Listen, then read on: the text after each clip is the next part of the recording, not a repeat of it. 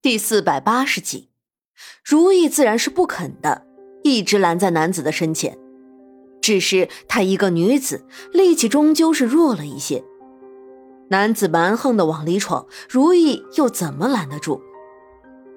苏月心对即将要发生的危机却是一概不知。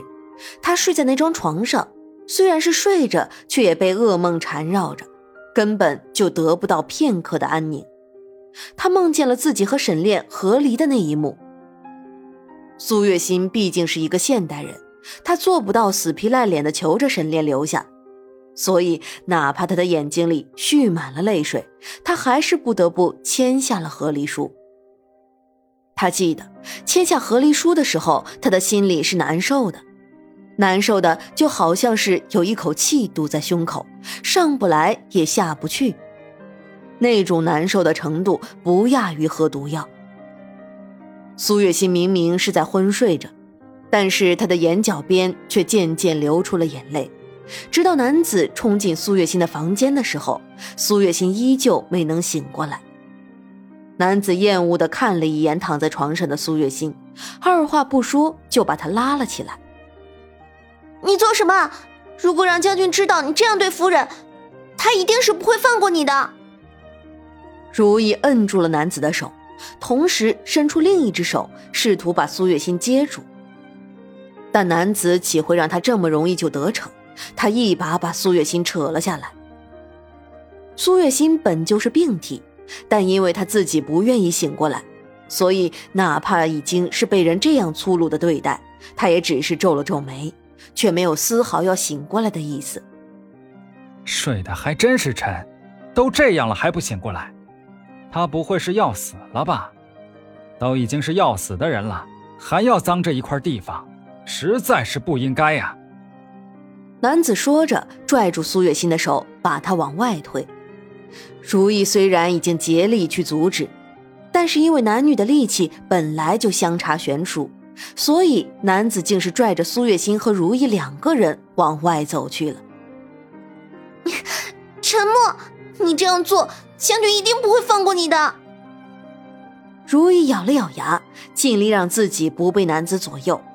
只是男子的力气太大，他用尽力气，竟是不能撼动分毫。他和苏月心只能这样被动的被拽出去。如意觉得自己的鞋子摩擦着地面都快要磨出一个洞来了，但他却还是咬牙坚持着，直到他的脚上传来一阵痛意。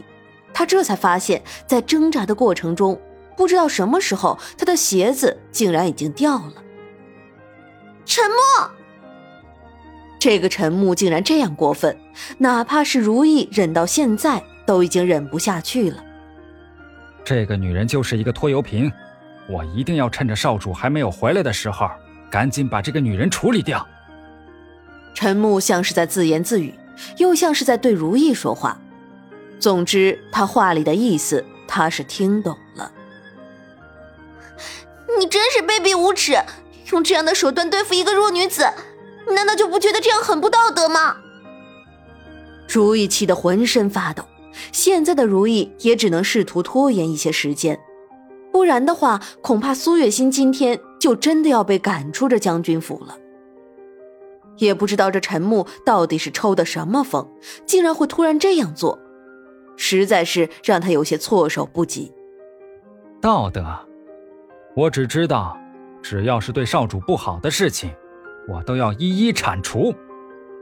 陈木看了一眼如意，然后拖着苏月心往将军府门口走去。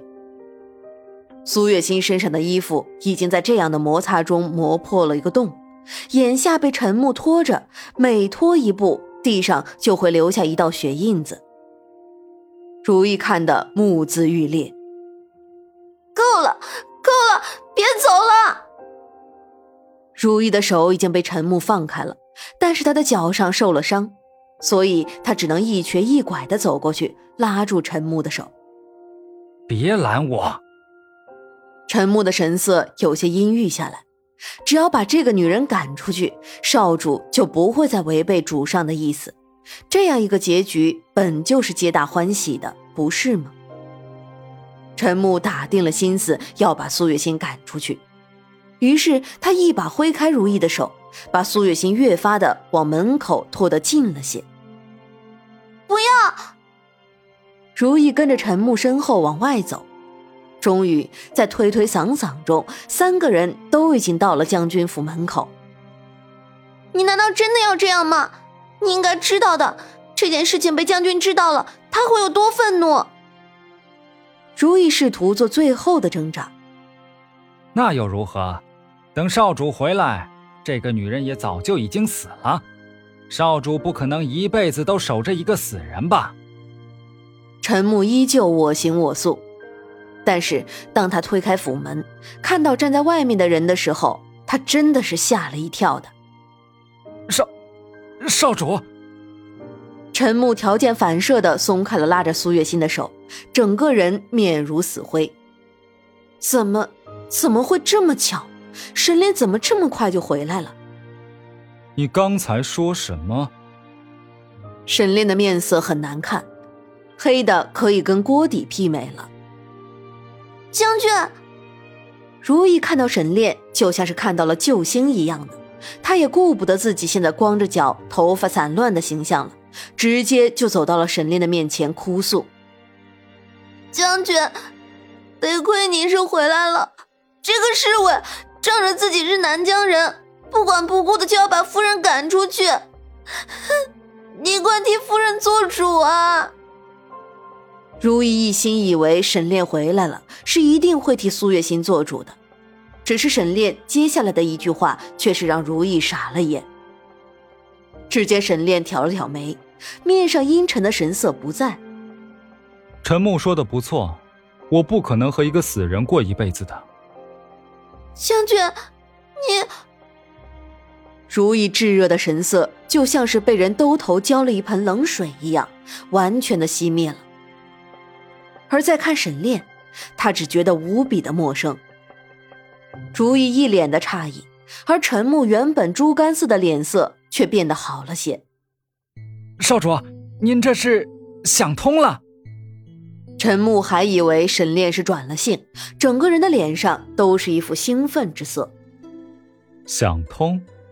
我什么时候不通过？沈炼的面上浮现出一抹笑意，只是这笑意看着让人有些触目惊心。